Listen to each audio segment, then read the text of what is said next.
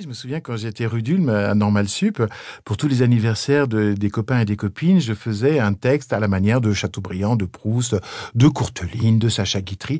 C'est comme si j'avais un logiciel que je me mets dans la tête et qui me permet d'écrire comme les, écrivains que, que j'ai fréquentés.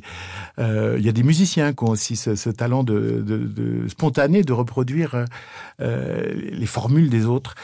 Et, et ce don, à la fois, il m'a rassuré et inquiété parce que pendant des années, je me suis dit, mais tu sais imiter les autres, mais toi, ta voix, c'est quoi?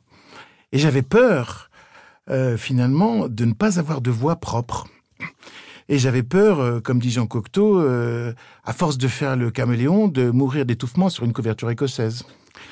Et, et donc je suis parti à la découverte de l'écrivain que je suis. Et l'écrivain que je suis n'était pas forcément l'écrivain que je voulais être. Et ça passe aussi par le style. C'est-à-dire que je, à 20 ans, pour vous dire la vérité, je me croyais un, grand lyrique. Euh, je me souviens, de, en 1980, je suis sorti de la comédie française où j'avais vu Partage de midi de Paul Claudel, qui est quand même une des plus belles pièces du monde et une des œuvres de prose les plus magnifiques de la langue française. J'ai marché presque toute la nuit le long de la scène en me disant c'est ça, c'est ça, il faut faire ça, il faut écrire comme ça. Et malheureusement, j'ai essayé. Et, pendant plusieurs années, je me suis forcé d'être un grand lyrique, euh, quelqu'un qui adorait lire Saint John Perse ou Paul Claudel.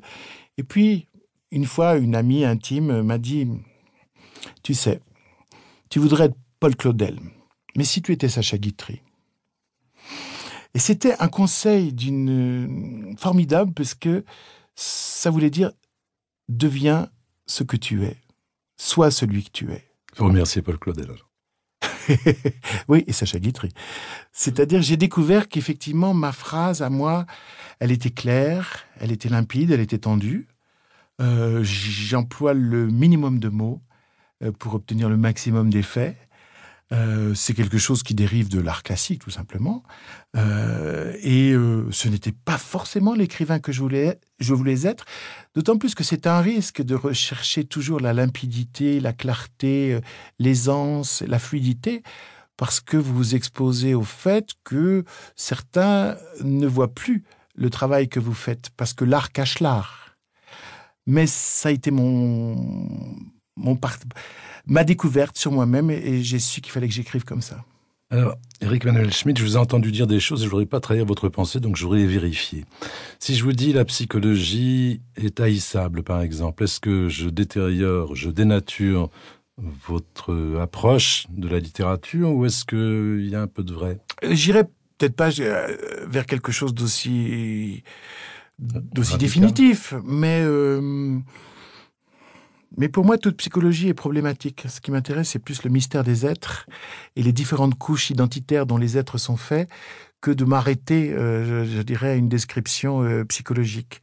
Donc euh, souvent, je, je, je, ne fais pas de description psychologique. Je fais, je laisse être.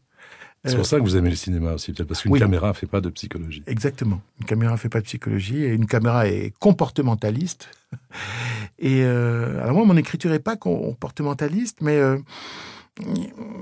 parce que je viens du théâtre, les, les, les, les, actes et les paroles des personnages comptent plus que le commentaire du, de l'écrivain. Un autre, un autre aspect de, de votre travail, je vais appeler ça un travail, m'a toujours séduit, c'est qu'il n'y a pas de gras. C'est-à-dire, et vous avez dit, je ne sais plus à quelle occasion, quelque chose qui m'a beaucoup frappé, vous avez dit, euh, la page, elle appartient pas au romancier, elle appartient au personnage. Oui.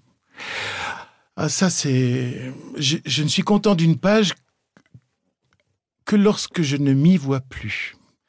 Lorsque je ne vois plus mon travail, lorsque je ne vois plus l'écrivain présent, qui se fait mousser, qui attire l'attention sur lui. J'aime la page quand euh, elle nous met directement en rapport avec le personnage ou avec la situation. Un des génies de ça, c'est Simon.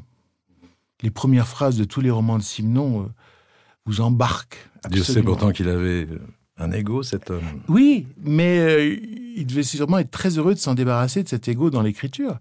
Parce qu'une vie, c'est fait d'équilibre. Euh, et moi aussi, j'ai un, un, bon ego, mais qu'est-ce que je suis heureux quand je m'en débarrasse? C'est-à-dire quand le personnage est là, que je, je, je lui obéis.